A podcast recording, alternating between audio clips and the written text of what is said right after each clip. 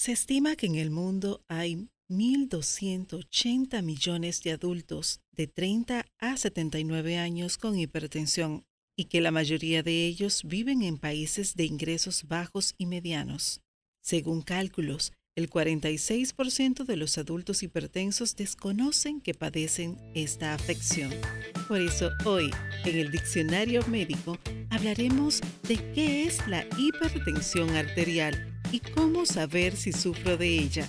Hola, soy Joana Rodríguez. Bienvenidos a este episodio. ¿Qué tal por aquí? Un episodio más para traerles información útil para su salud y la de sus familias la hipertensión arterial. Esta es una condición que afecta a gran parte de la población mundial. Hoy vamos a tratar solo los conceptos generales.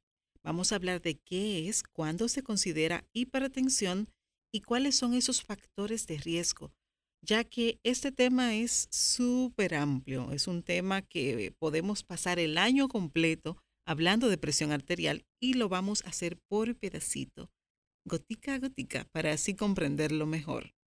Ya iniciamos hablando de presión en el episodio 25 de la primera temporada, donde hablamos de signos vitales, así que ya sabes, ve y escucha ese episodio para que puedas entender este muchísimo mejor.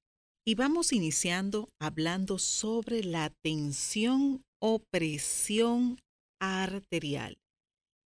¿Qué es? Pues bien, como mencionamos en el episodio 25, el corazón es una bomba que se encarga de bombear la sangre a todas las tuberías que son los vasos sanguíneos, venas y arterias. La sangre va a circular por esos vasos y esa sangre ejerce una presión, una fuerza esa fuerza de la sangre empuja a esos vasos, empuja la pared. Esto es lo que se mide cuando se está haciendo la evaluación de la presión arterial. Ya sabemos por el episodio 25 que tenemos dos números en la presión arterial. Está la presión sistólica, que es la grande, y la presión diastólica, que es la pequeña. La presión sistólica es cuando el corazón aprieta y bombea. Hay más fuerza. La presión diastólica es cuando el corazón deja de apretar, se relaja. Ahí hay menos fuerza. Por ende, son dos números diferentes, uno grande y otro pequeñito, cuyos valores normales van a variar de acuerdo a la edad, de acuerdo al sexo, pero en adulto hay un estándar, un promedio que puede ser 120 la sistólica y 80 la diastólica, con un rango aproximado entre más o menos 110 a 130 de sistólica y de 60 a 80 de diastólica. En los niños, los valores de la presión arterial son menores, pero van a variar con la edad. Por eso es importante dar seguimiento a esos valores con un especialista para ellos, un pediatra, un cardiólogo pediatra. Cuando hay una alteración en los valores que son considerados normales para la edad y el sexo, entonces esa alteración puede ser o que esté por debajo. Ahí hablamos de hipotensión arterial o la presión bajita. Cuando están por encima, hablamos de hipertensión arterial o presión alta. Las personas utilizan el término de, ay, sufro de la presión. Realmente todos tenemos presión arterial. ¿Qué es sufrir de la presión arterial? Tener una de estas alteraciones, que esté bajita o esté alta. Mayormente, cuando se le pregunta en una evaluación clínica si usted sufre de la presión, se refieren a la hipertensión arterial. Hiper de alta, si usted sufre de la presión alta porque la presión bajita puede ser transitoria y se debe mayormente a otros componentes como pérdida de sangre, algunas condiciones, deshidratación que no vamos a tratar en este episodio. En este episodio nos vamos a concentrar con la presión alta, la hipertensión arterial. ¿Y cómo se mide la presión? pues existen unos equipos que se llaman esfigmomanómetros. Estos equipos se utilizan en las extremidades, brazos o piernas. Van a medir la presión que ejercen los vasos de esas extremidades. Y hay dos tipos de figmomanómetros. Están los tradicionales, donde se tendría que colocar en el brazo y se tienen que auxiliar de otro equipo que se llama estetoscopio, que es un tubito que se coloca en los oídos, una parte y la otra parte en el paciente y te permite escuchar los latidos o el pulso. Pero también hay equipos digitales que ya no necesitan del estetoscopio y te dan una medición bien exacta. Incluso hay reloj inteligentes que miden la presión, pero esta no es tan exacta.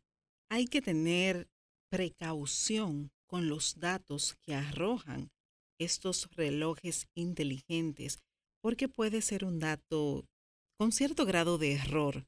Por ende, no debemos confiar 100% en este dato y tratar siempre de tener las mediciones que sean de un equipo profesional y sobre todo de un profesional de salud. Como ya hemos escuchado, en el proceso de la presión arterial interviene el corazón, los vasos sanguíneos y lo que circula dentro de los vasos sanguíneos. Por lo general, uno espera que sea sangre, pero si tenemos el colesterol elevado, esto puede también influenciar en lo que es la presión arterial. Si tenemos alto consumo de sal en nuestras comidas, la sal tiene un componente que es el sodio. El sodio es un electrolito que influye directamente en lo que es la presión también arterial. Si hay alguna alteración en nuestra estructura del corazón, ya sea que tenga alguna válvula alterada, algún pequeño área de necrosis, alguna lesión en ese músculo que es el corazón, esto también va a afectar lo que es la presión arterial. Otra cosa importante que va a afectar lo que es la presión arterial es la calidad de nuestros vasos sanguíneos. Puede ser que nuestros vasos sanguíneos estén lesionados por el cigarrillo, por ejemplo.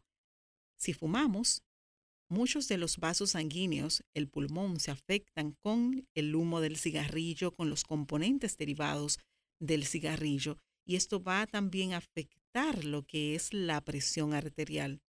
El alcohol también va a afectar y todas esas sustancias tóxicas pueden variar lo que es la calidad de esas estructuras que intervienen en el proceso de la presión arterial.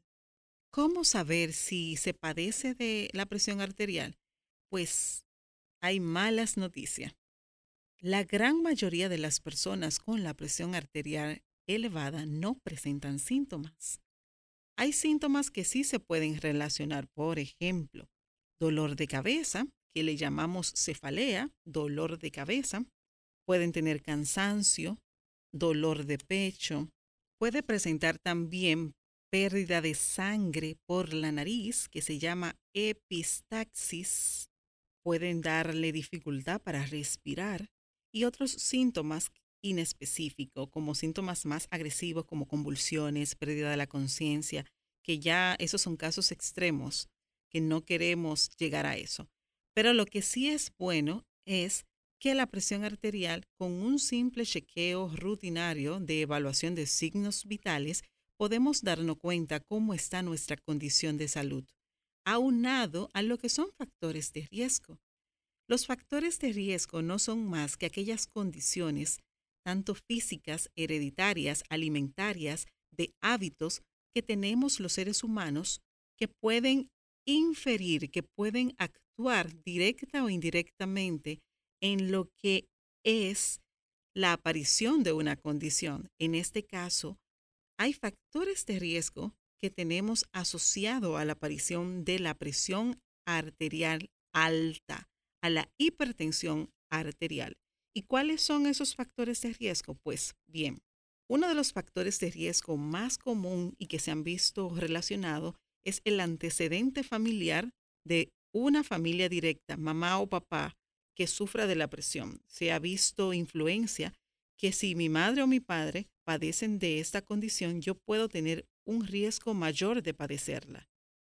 Por ende, esta persona que sus padres o madre y quizás los abuelos sufran de la presión, tienen que tener cuidado en los demás factores de riesgo, porque ya este es un factor de riesgo que yo no puedo modificar, pero sí puedo prevenir los demás factores de riesgo.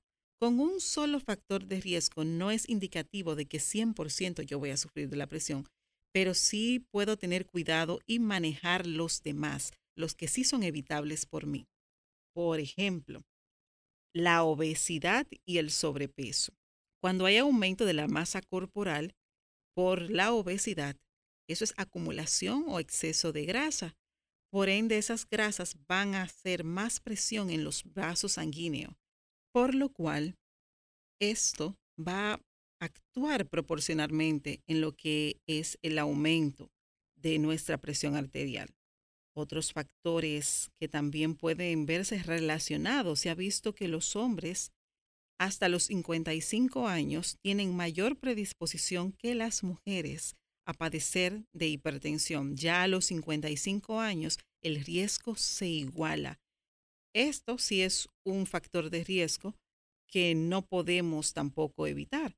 Otro factor de riesgo no evitable es la raza. Sí se han visto estudios donde se reporta que los que somos descendientes de razas africanas todos los latinos somos descendientes de razas africanas, vamos a tener mayor predisposición a padecer de la presión arterial a edades más tempranas. Por ende, tenemos que cuidarnos un poquito más. Factores de riesgo que sí son modificables. Está la falta de actividad física. Siempre nos han dicho que hacer ejercicio es muy bueno para la salud. Pues bien, aquí tampoco quedaba este gran beneficio excluido, sino que es interesante cómo la actividad física te va a mantener primero en un peso saludable, te va a mantener más relajado, te va a liberar del estrés, te va a mantener el corazón más saludable, por ende va a disminuir lo que es el riesgo de padecer depresión arterial alta. Otro factor de riesgo predisponente a lo que es la presión arterial alta, es la dieta. Y dentro de la dieta tenemos que tener el consumo de sal y de grasas saturadas en exceso. Hay que controlar el sodio, la cantidad de sal. Y ojo con esto, porque muchos de los alimentos que compramos hoy en día tienen conservantes, son procesados y dentro de el material para procesar estos alimentos están los azúcares, que en exceso también son factores de riesgo para otras enfermedades, y el sodio, alta cantidad de sodio. Por ende, no es solamente la sal que le agregamos a las comidas, sino la sal que también puede tener los sazones, los conservantes, los químicos, esos alimentos empacados que consumimos. Fumar, ya se ha mencionado que fumar es perjudicial para la salud.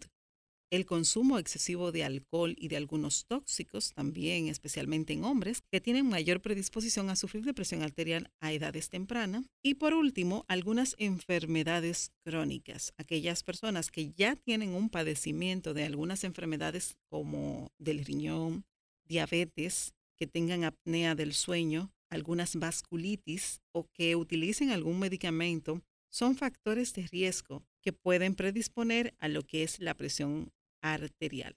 Para concluir este episodio, como ya hablamos de los factores de riesgo, vamos también a enfatizar algunas recomendaciones. Primero, conocer bien la historia familiar de condiciones de salud, de qué sufre mi familia.